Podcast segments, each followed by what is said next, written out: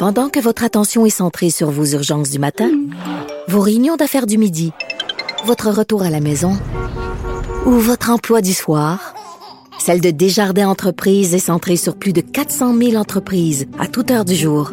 Grâce à notre connaissance des secteurs d'activité et à notre accompagnement spécialisé, nous aidons les entrepreneurs à relever chaque défi pour qu'ils puissent rester centrés sur ce qui compte, le développement de leur entreprise.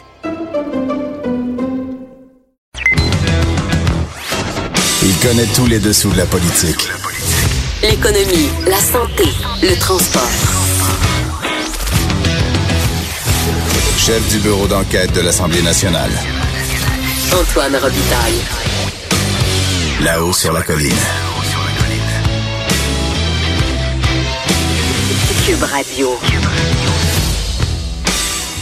Bon, ben, bon jeudi. Je suis heureux d'être de retour dans mon milieu naturel, le Cochron après une journée passée à Montréal. C'est le 28 mars 2019. Il se peut qu'on se rappelle euh, de cette date, euh, chers auditeurs, parce que, en tout cas, moi, j'ai l'impression que je vais m'en rappeler parce que j'ai, ça fait depuis 2005 que je couvre euh, la politique ici à l'Assemblée nationale. Et vous savez, en politique, comme dans les rivières, des fois, il y a des embarques, les, grandes embarques.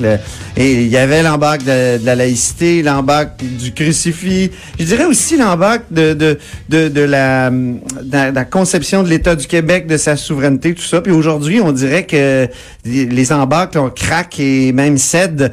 Euh, donc, dépôt du projet de loi sur la laïcité, projet de, de retrait du crucifix de l'Assemblée nationale, puis euh, la Partie libérale du Québec qui a quand même adopté une motion sur euh, qui réitère au fond la loi 99 de, adoptée en l'an 2000 par Lucien Bouchard, qui était une loi qui affirmait le Québec non pas comme province mais comme État.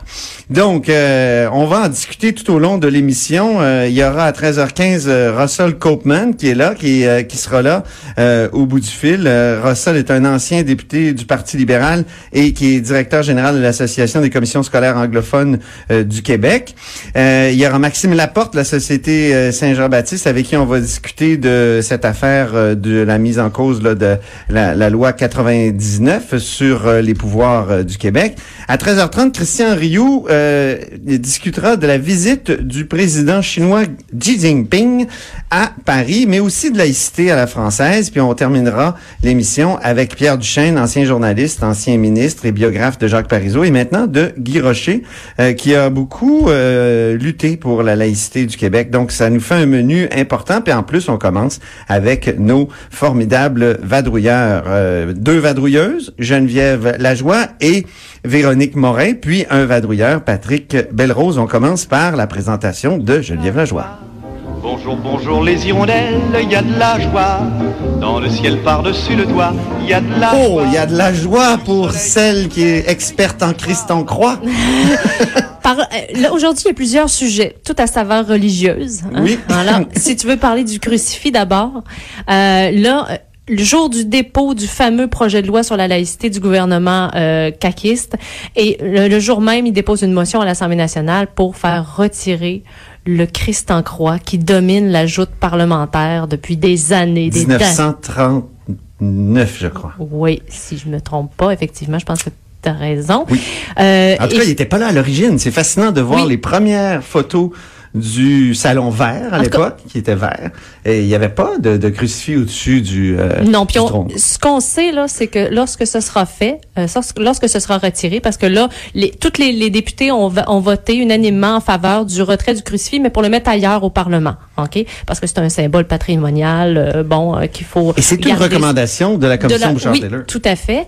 Et donc, ça sera dorénavant le bureau de l'Assemblée nationale où siègent tous les partis politiques représentés à l'Assemblée nationale qui décidera où après ça ils vont ils vont euh, ils vont l'installer. Euh, mais euh, chose certaine, il sera retiré éventuellement lorsque le projet de loi sur la laïcité sera adopté. Donc il y a un lien aujourd'hui vraiment avec le projet de loi sur la laïcité. Et chose certaine, lorsqu'il sera retiré, c'est certain que la, peinture derrière va être plus va être plus claire qu'ailleurs. En fait, c'est pas de la peinture, c'est comme un, feutre ou un. C'est certain. Il va rester une croix virtuelle. Exactement, exactement. Comme dans le film de Robert Lepage, le confessionnal. À un moment donné, il enlève des toiles sur un mur, puis il y a les traces du passé. Ben, qui sont tout à là. fait. Puis, dans le dîner de compte, euh, vous vous souvenez, Ah quand oui, il retire, oui, oui. il retire euh, les, les cadres, puis on voit ça. que finalement, il y avait des cadres. Euh, voilà. Donc, euh, grosse journée à saveur religieuse. Euh, bien sûr, ce- ce- cette motion en faveur du retrait du crucifix, pas anodin. Hein? Le, le- le gouvernement euh, de, de François Legault a décidé de déposer ça cette journée-ci, aujourd'hui, justement parce que, bien sûr, il va avoir l'appui d'au moins le Parti québécois pour son projet de loi sur la laïcité, euh, mais il n'y aura pas l'appui de tous. On le sait d'avance. On sait que Québec solidaire euh, devrait pas appuyer ce projet de loi-là puisque ça s'applique aussi aux enseignants. Donc, ça va plus loin que Bouchard-Taylor et peut-être que même Québec solidaire éventuellement aura une position encore plus tranchée là, sur la question.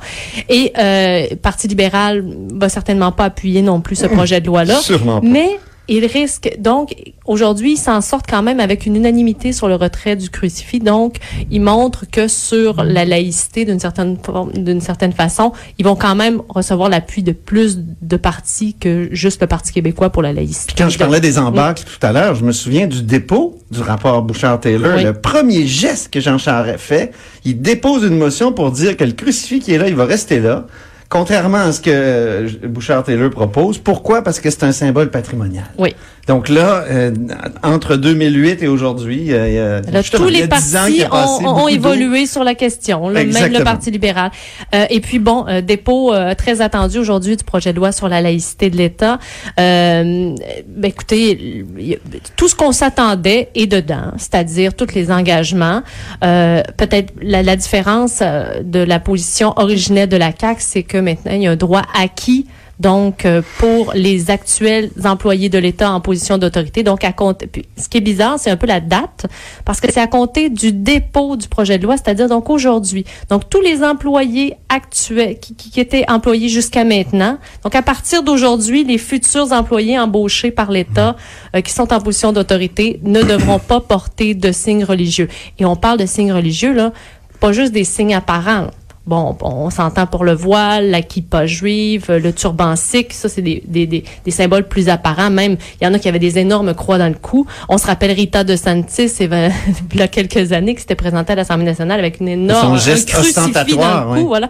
Mais là même, euh, Simon Jolin Barrette nous a précisé qu'il s'agit même d'une petite croix toute petite cachée en dessous d'un- gilet. Mais ça touche pas les tatouages. Donc, tu peux avoir des Non. grosses croix bien tatouées sur les bras. Puisque c'est c'est le port de signes religieux. Ouais. Donc, un tatouage, bien sûr, ce n'est pas un vêtement. En tout cas, c'est un projet de loi. Oui. Lui-même a dit qu'il était Oui. en mode écoute, qu'il était prêt à discuter, débattre euh, en, en consultation Oui. particulière. Oui, mais en même temps, euh, il, il, sert quand même d'un... Je dis bien particulière parce que la- les consultations Oui. générales, c'est comme Bernard Drinville avec la charte. Exactement. Mais là, on veut, on veut pas, on veut pas que les ça... carons qui viennent. euh, Exactement. On veut pas que, que ça ait l'air de ce que ça avait l'air à de- de- l'époque de la charte des valeurs.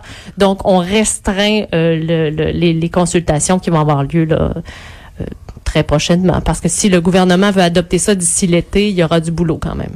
Puis il y a des, des euh, dispositions de dérogation.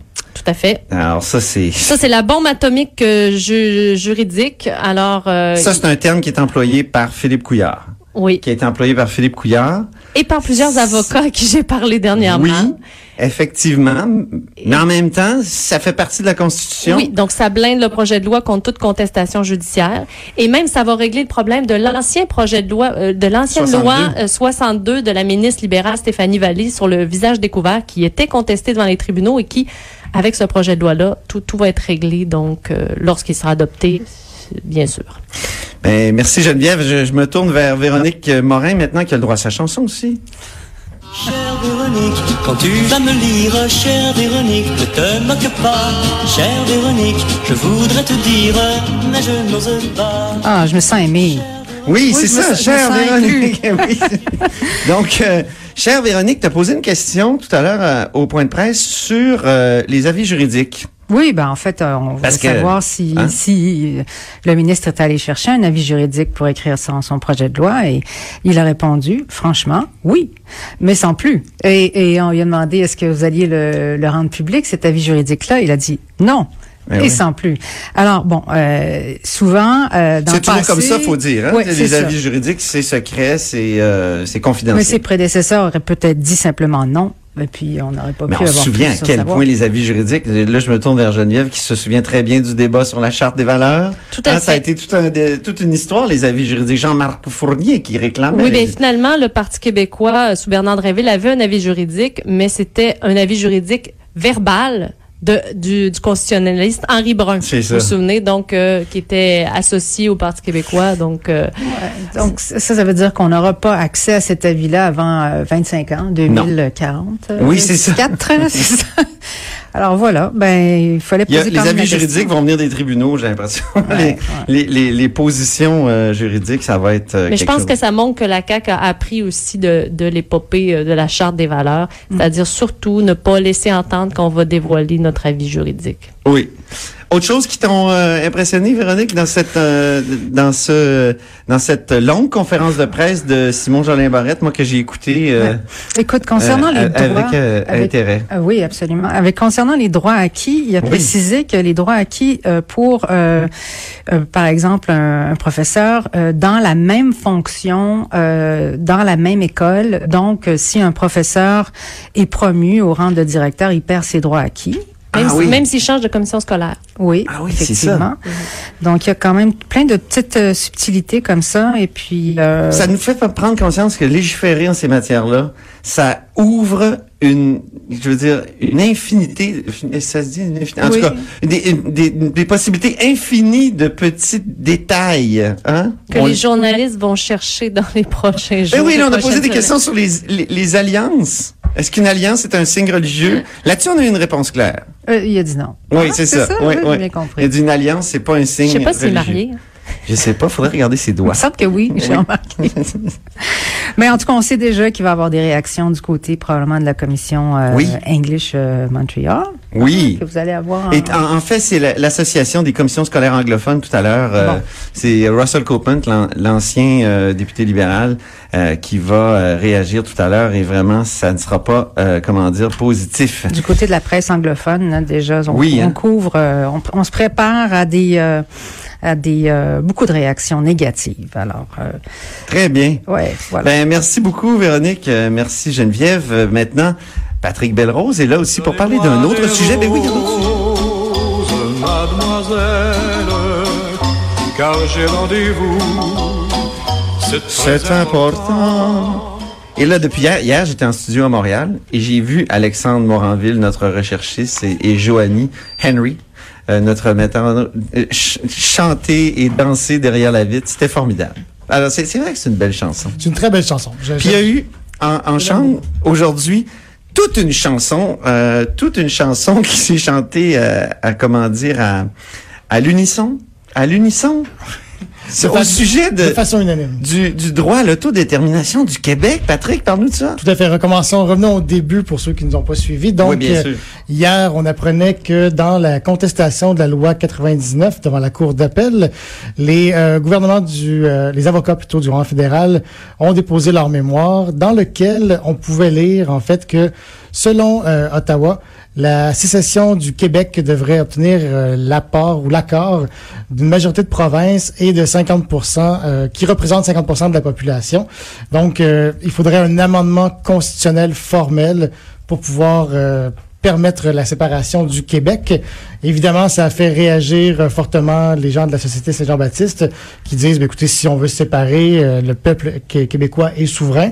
Donc, au terme d'un référendum qui serait majoritaire, les Québécois peuvent euh, se séparer selon euh, Maître Maxime Laporte, qui est président de la Société Saint-Jean-Baptiste. Et qui sera à l'émission dans quelques minutes aussi. oui. Ex- Exactement. Donc, euh, tu, la loi 99, c'est la loi qui, ré- comme tu le disais, réaffirme le droit à l'autodétermination des Québécois, qui faisait suite au renvoi sur la sécession de la Cour suprême. Et à la loi sur la clarté fédérale. Oui, tu- on va pas revenir dans ces grands débats constitutionnels que tu as tant, que t'as tant Ah, aimé. c'est tellement délicieux des débats constitutionnels. Hier, j'avais demandé une réaction des avocats euh, d'Ottawa qui m'ont référé au conseil privé et le conseil privé m'est jamais revenu. Ce matin, j'ai reçu un courriel avec les réactions d'Ottawa, donc du bureau du ministre de la Justice fédérale. Monsieur Lametti. Et euh, Oui. ce qu'on me dit en substance, donc, c'est que la loi 99 n'est constitutionnelle que si elle est, que si elle est interprétée conformément au cadre de la, Constitution Canada, du, Canada, pardon, à l'intérieur du pouvoir législatif du Québec.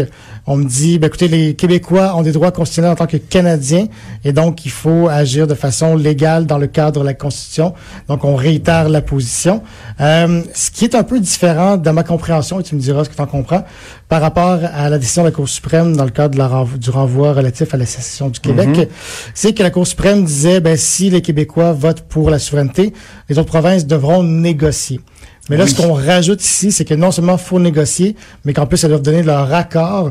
Donc, une majorité de provinces doit donner son accord, ce qui, euh, comme euh, Maître Laporte le disait, de, donne un rapport de force incroyable au reste du Canada, qui pourrait dire, ben écoutez, non, pas question. Puis, dans, le- dans le cadre d'une négociation, évidemment, on est, les provinces canadiennes ne seraient pas enclines à euh, accorder à Québec, au Québec, euh, certains pouvoirs. Il y a un parfum de Madrid, de Madrid qui, qui souffle sur Ottawa Ben, c'est un peu ce on- que Sol Zanetti a Ben dit. oui. Donc, quand, quand la Catalogne a voulu, euh, a en fait déclaré son indépendance de façon unilatérale, Madrid a dit euh, non, non, merci, pas question. Évidemment, on se souvient que M. Puigdemont avait dû fuir euh, en exil.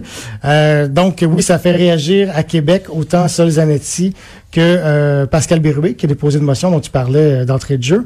La motion qui était adoptée à l'unanimité, je me souviens bien. Hey, sais pas, en chaîne 103 tantôt. pour 103 contre 0, abstention 0. Tu vois? C'est incroyable parce qu'on réitère dans cette motion-là de Pascal Bérubé finalement le contenu de la loi 99 de Lucien Bouchard euh, et loi 99 contre laquelle les, le Parti libéral du Québec avait voté. Donc, c'est une autre des embâcles dont je parlais plus tôt, là, qui, qui, qui est en train de craquer parce que le Parti libéral appuie finalement la loi 99 On a- avec on a, cette l'impression que le rapport du- de force du Parti libéral est différent aujourd'hui qu'il était à l'époque. Ça fait partie des Donc, embâcles. Tant sur le crucifix C'est ça. que sur la question de, de l'autodétermination du Québec. Euh, le Parti libéral, je crois, pas voulu euh, s'opposer aujourd'hui. Très bien. Ben, merci euh, beaucoup, Patrick Belrose, qui est correspondant parlementaire du Journal de Québec, Journal de Montréal. Après la pause, on s'entretient d'abord, comme on l'a dit, avec Russell Copeman euh, de l'Association des commissions scolaires anglophones du Québec et ensuite avec Maxime Laporte, président de la Société Saint-Jean-Baptiste de Montréal. Restez des nôtres.